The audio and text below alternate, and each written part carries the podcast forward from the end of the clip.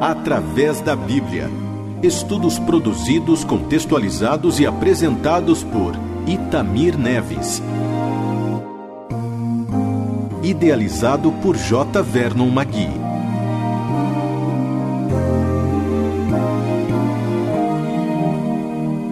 Prezado amigo, estamos iniciando mais um programa da série Através da Bíblia.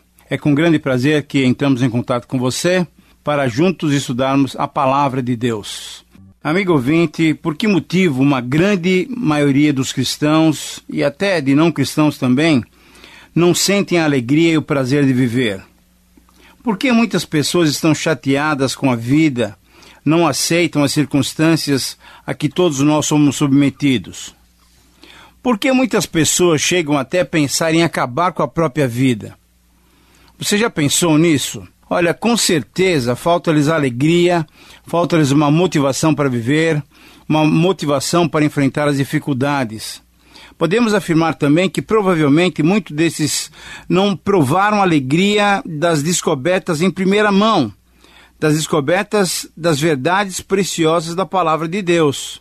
Muitas pessoas até absorvem ou recebem algo da Bíblia, mas alguma coisa ensinada por outros ou algo escrito por outras pessoas. O que nós devemos fazer é investigar pessoalmente e aí sim descobrirmos as verdades bíblicas. Quando procedemos assim, experimentamos a alegria de descobrir as verdades bíblicas, de descobrir a vontade de Deus para as nossas vidas. Mas eu quero colocar uma outra questão. O que é que pode nos motivar a estudar a Bíblia por nossa própria conta, por nossa própria iniciativa? Pense comigo então. Olha, seja qual for a motivação, ela sempre vai envolver as três faculdades naturais do ser humano, isso é, o seu intelecto, as nossas emoções e a nossa vontade. A Bíblia a Bíblia só será estudada com verdadeiro prazer a partir do momento em que o nosso intelecto é desafiado, as nossas emoções são despertadas e a nossa vontade é estimulada. Espero que você esteja concordando comigo, mas veja só: uma pessoa que não se interessa pelas coisas de Deus tem outras fontes de alegria e de prazer. Muitos têm tentado encontrar satisfação em determinadas práticas Muitos encontram alegrias que na verdade são passageiras, alegrias momentâneas. E as pessoas correm atrás dessas coisas para se satisfazerem. Se você pensar direito, isso é muito triste. Mas queremos sugerir que o estudo da Bíblia, a sua dedicação pessoal em descobrir por si mesmo as verdades divinas, isso sim dará a você e a todos os que assim fizerem, vai dar a cada um de nós uma alegria uma satisfação e um prazer verdadeiro e duradouro. O salmista chamava a sua experiência com a palavra de Deus de prazerosa. Veja as suas palavras no Salmo 119, versículo 24. Diz assim a palavra: Com efeito, os teus testemunhos são o meu prazer. É isso mesmo. O estudo bíblico pode ser estimulante, agradável, reconfortante, pode ser desafiante, pois a palavra de Deus é viva, ela funciona. Vale a pena dedicarmos muito tempo, ou pelo menos algum tempo, ao seu estudo. Se quisermos saber quais são as orientações do Criador, nós devemos estudá-la. Eu quero apresentar três passos que devemos dar para obtermos alegria e satisfação no estudo da Bíblia Sagrada. Em primeiro lugar, o primeiro passo que você deve dar uh, para que você se alegre com o estudo da palavra de Deus, isso é, você deve encará-la como um livro, na verdade, uma coleção de 66 livros, nos quais temos os mais variados estilos literários.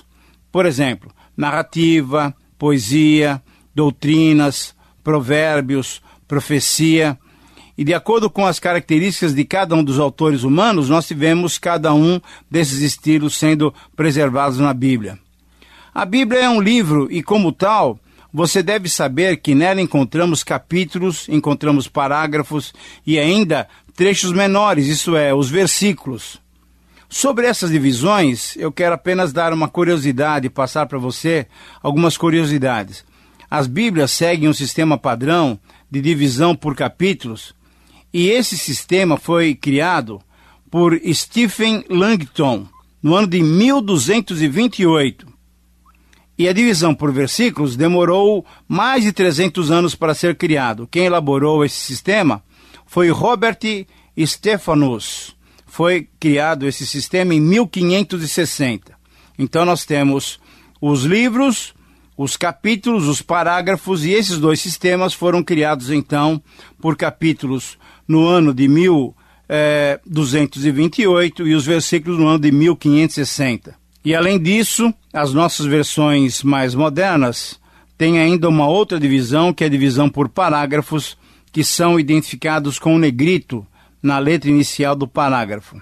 Eu sei que você sabe que a Bíblia é dividida em dois grandes blocos, o Antigo Testamento e o Novo Testamento. O Antigo Testamento está dividido em quatro grandes grupos principais. Se você quiser anotar, vá anotando aí, mas com certeza você já deve ter ouvido falar desses grupos principais. O Antigo Testamento, então, está dividido em Pentateuco, nos livros históricos, nos livros poéticos e, finalmente, nos livros proféticos. E dentro desse grupo, nós temos os profetas maiores e os profetas menores. Já no Novo Testamento, nós também temos uma divisão em quatro partes, em quatro porções. Veja só: os evangelhos que narram a vida do Senhor Jesus Cristo, o livro de Atos que narra a história da organização e da expansão da igreja, as cartas que podem ser agrupadas nas 13 cartas paulinas e nas oito cartas gerais, isso é, os outros apóstolos que escreveram, além de Paulo, e finalmente nós temos o livro profético, que é o livro do Apocalipse, que trata sobre o término de nossa era e a vitória final do Senhor Jesus Cristo. Muito bem, então nós temos esse bloco inicial, esse, essa primeira consideração a fazer, mas em segundo lugar, eu gostaria de dizer para você que para experimentarmos a alegria de estudarmos a Bíblia, que só a Bíblia nos dá ao estudarmos, nós devemos tratá-la como um livro único, isso é, um livro singular. Ela é um livro singular e eu quero apresentar algumas razões para que essa afirmação possa ser feita. A primeira razão é que ela, a Bíblia é única e singular, ela é uma comunicação direta escrita de Deus para o homem. Ela é a carta do amor pessoal de Deus para com o ser humano. Uma segunda razão, porque ela é única e singular, é porque ela é completamente digna de confiança. As suas afirmações e as suas predições são, são fantásticas, sempre se cumpriram. Ela é a palavra absoluta, com autoridade absoluta, que exige uma obediência absoluta pois ela é originada de um Deus absoluto. Uma terceira razão para tratarmos a Bíblia como um livro singular, um livro único, é que ela é a fonte inesgotável e profunda, pois contém toda a sabedoria de Deus. Nunca devemos esperar esgotar todo o significado da sua mensagem. Veja só, porque na Bíblia nós temos verdades infinitas, eternas, misteriosas, que a nossa mente, a mente humana finita, com certeza tem dificuldades para entender plenamente. Eu quero relembrar o que nós estamos pontuando. Nós temos apresentado até agora dois passos que devemos dar para obtermos alegria e satisfação no estudo da Bíblia. Agora, o terceiro passo, a terceira razão para obtermos alegria no estudo da Bíblia é encararmos a Bíblia com atitudes corretas. Agora, você talvez esteja perguntando quais são essas atitudes. Então, veja só: ao termos contato com a Bíblia, nós devemos ter pelo menos algumas atitudes que eu julgo serem corretas: reverência, dependência e amor. Vamos lá. Ao nos aproximarmos da Bíblia, devemos ter reverência, porque ela é a palavra de Deus. A reverência é o respeito que temos diante de alguém ou de algo que é superior a nós. Alguém disse já o seguinte: o acesso ao santuário mais íntimo das Escrituras só é concedido àqueles que vêm dispostos a adorar. Ao nos aproximarmos da Bíblia também devemos mostrar dependência. Essa é uma outra maneira de abordarmos a Bíblia. Isto é, devemos mostrar a nossa necessidade de reconhecer os seus princípios e aplicá-los no nosso viver diário. Mostrar a dependência da Bíblia é mostrar que necessitamos dela para vivermos, é mostrar que necessitamos dela para agradarmos o Senhor. E além disso, ao nos aproximarmos da Bíblia, devemos amá-la. É, devemos amar a Bíblia. Uma coisa é saber que precisamos estudá-la. Outra coisa é desejar estudá-la. Mesmo que isso implique em muito trabalho, o amor à palavra de Deus é demonstração de sabedoria e desejo de agradar a Deus. Meu querido amigo, eu gostaria que você estivesse acompanhando e entendendo aquilo que nós estamos fazendo. Se quisermos experimentar alegria, prazer e satisfação no estudo da Bíblia, nós devemos dar esses passos já mencionados. Isto é, veja só, encarar a Bíblia como um livro com diversos estilos literários, encará-la como um livro único e singular, e, sobretudo, devemos nos aproximar da palavra de Deus com as atitudes corretas. Quando colocamos em prática as verdades bíblicas, estaremos seguindo a orientação de Jesus, construindo a nossa casa sobre a rocha, que é Ele mesmo. Veja só, uh, observe o seguinte: um dos grandes privilégios que Deus concedeu a seus filhos é a oportunidade de estudarmos a Sua palavra. A maioria dos cristãos concorda que essa é uma afirmação verdadeira. Se você refletir bem, muito bem sobre essa afirmação, você vai concordar comigo. De fato, a possibilidade de estudarmos a palavra de Deus, a Bíblia, é um grande privilégio. Como disse o profeta: Achadas as tuas palavras, logo as comi. As tuas palavras me foram gozo e alegria para o coração pois pelo teu nome eu sou chamado, ó Senhor, ó Senhor Deus dos exércitos. Quem disse isso e quem registrou isso foi o profeta Jeremias, está registrado no capítulo 15, no versículo 16. Anote aí, se você quiser, Jeremias 15, 16. Olha, eu, eu acho que você deve concordar comigo. Essas palavras são, são maravilhosas. Anote essa passagem para pensar um pouco mais sobre ela. Vou repetir novamente: Jeremias 15, 16. Será que diante da Bíblia nós temos essa mesma atitude do profeta? Será que temos esse grande desejo de nos alimentarmos do verdadeiro pão do céu? Talvez uma das razões de tantos cristãos não tirarem o máximo proveito do estudo bíblico seja simplesmente por não saberem como proceder por não saberem o que e como fazer. O que nós estamos fazendo nesses programas iniciais dessa série através da Bíblia, no qual pretendemos estudar a Bíblia eh, desde Gênesis até o Apocalipse, sim, o que nós estamos fazendo é apresentar as diretrizes, as orientações, as dicas, para que você possa usufruir ao máximo do seu tempo de estudo pessoal da Palavra de Deus. Entendemos que o nosso programa já é uma ajuda, mas desejamos ampliar esse auxílio e encorajá-lo a decidir e permanecer firme na sua decisão de dedicar algum tempo do seu dia para aquele momento devocional, para aquele momento de ouvir a voz de Deus através da sua palavra. Quando meditamos na palavra de Deus, quando nos ocupamos, quando ocupamos a nossa mente durante o dia e até durante a noite, meditando em versículos ou textos bíblicos, o Senhor com certeza nos abençoa generosamente.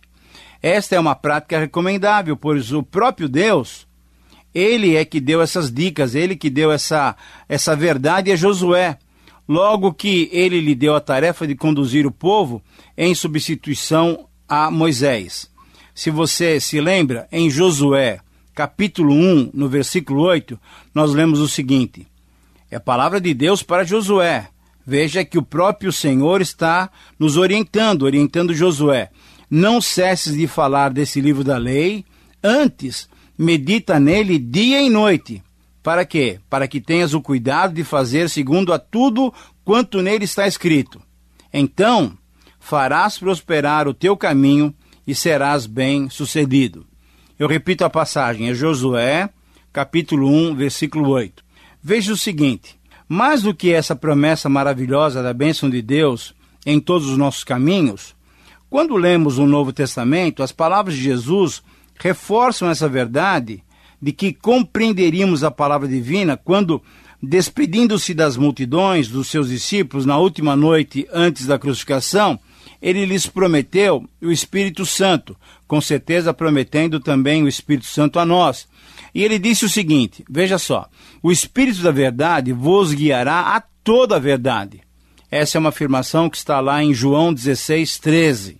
Sim, nós podemos confiar nesta iluminação e orarmos pedindo como salmista: Desvenda os meus olhos para que eu contemple as maravilhas da tua lei. Então, com o Espírito Santo dado a nós, com certeza nós poderemos entender, compreender e contemplar as maravilhas da lei do Senhor. Quando nos dedicamos ao estudo da Bíblia, um dos primeiros assuntos que se debate é o relativo ao caráter da Bíblia. A pergunta que muitos fazem é se ela é um livro humano ou um livro divino. Nós vamos responder essas duas uh, perguntas, essa, essa pergunta em duas etapas, e assim nós estaremos nos encaminhando para o final do nosso programa. Primeiramente, quando discutimos o caráter da Bíblia, é natural destacar como um ponto bem importante a nossa confissão de fé, que diz o seguinte: cremos que esta palavra de Deus não foi enviada nem entregue pela vontade do homem, mas que homens santos de Deus falaram movidos pelo Espírito Santo. Isso nós lemos em 2 Pedro, capítulo 1, versículo 21. Eu repito, 2 Pedro 1, 21. E mais tarde, Deus ainda, com um cuidado bem especial que Ele tem por nós e por nossa salvação, Ele mesmo escreveu com seu próprio dedo nas tábuas da lei. Você lembra a experiência que Moisés teve lá no Sinai? E ele posteriormente, depois, mandou profetas, servos, apóstolos, para colocarem essa palavra revelada por escrito. Por essa razão, chamamos esses escritos de escrituras divinas, ou então escrituras sagradas. São escrituras divinamente inspiradas. Mas agora precisamos entender também o que é inspiração. Essa é uma outra palavra, já temos conversado um pouquinho sobre isso. Inspiração quer dizer que devemos entender por inspiração é, é, veja só, a influência sobrenatural exercida pelo Espírito Santo sobre os escritores sagrados, em virtude da qual, da inspiração, esses escritos receberam autenticidade divina e constituem uma regra infalível e suficiente da nossa fé e da nossa prática.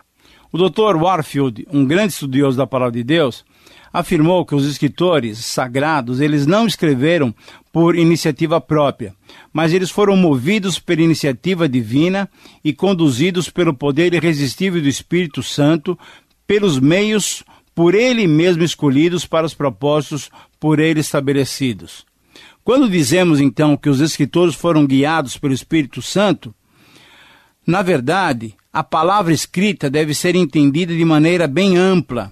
Ela inclui a investigação de documentos, a compilação de fatos, o arranjo do material, a própria escolha das palavras e, na verdade, todo o processo que entra na composição de um livro. A palavra inspiração deve ser distinguida da palavra revelação, no que se refere à comunicação de Deus através das palavras. Enquanto o termo inspiração garante a infabilidade do ensino, isto é, que o ensino bíblico não falha, o termo revelação quer dizer que Deus se mostra para nós, Deus se revela, ele se deixa conhecer por cada um de nós, por nós, suas criaturas, nós seres humanos. E embora tenhamos essa distinção de significado, os dois termos, inspiração e revelação, indicam que essas foram maneiras pelas quais Deus se fez e se faz conhecido a todos nós, seres humanos, e também se revela a nós, revelando-nos a sua vontade, as suas ações e os seus propósitos. Mas talvez você esteja lembrado da pergunta que nós fizemos anteriormente: a Bíblia é um livro divino ou humano? Pois bem, depois de considerarmos essas questões sobre a inspiração e revelação, devemos prosseguir e dizer que um fator duplo, divino e humano, operou na produção da Bíblia, fazendo-a um livro com autoria dupla. É, algumas pessoas fazem as seguintes perguntas sobre a Bíblia. Os escritores humanos foram simplesmente penas, canetas ou lápis nas mãos de Deus? Os autores humanos foram apenas os escreventes que anotaram que Deus ditava? As suas personalidades foram suprimidas quando o Espírito Santo veio sobre eles e os dirigiu a escrever o que ele desejava? Ou então, uma outra pergunta que se faz de modo mais contundente é a seguinte: a memória, a imaginação, o entendimento, o julgamento, os desejos, as vontades dos autores humanos ficaram inativos quando eles foram dirigidos pelo Espírito Santo para escreverem a Bíblia? A resposta a essa e a outras perguntas só pode ser uma. Os autores humanos da Bíblia não foram meras máquinas, nem mesmo amanuenses, isso é, escriturários, secretários. O Espírito Santo não os privou de suas liberdades, nem destruiu as suas individualidades.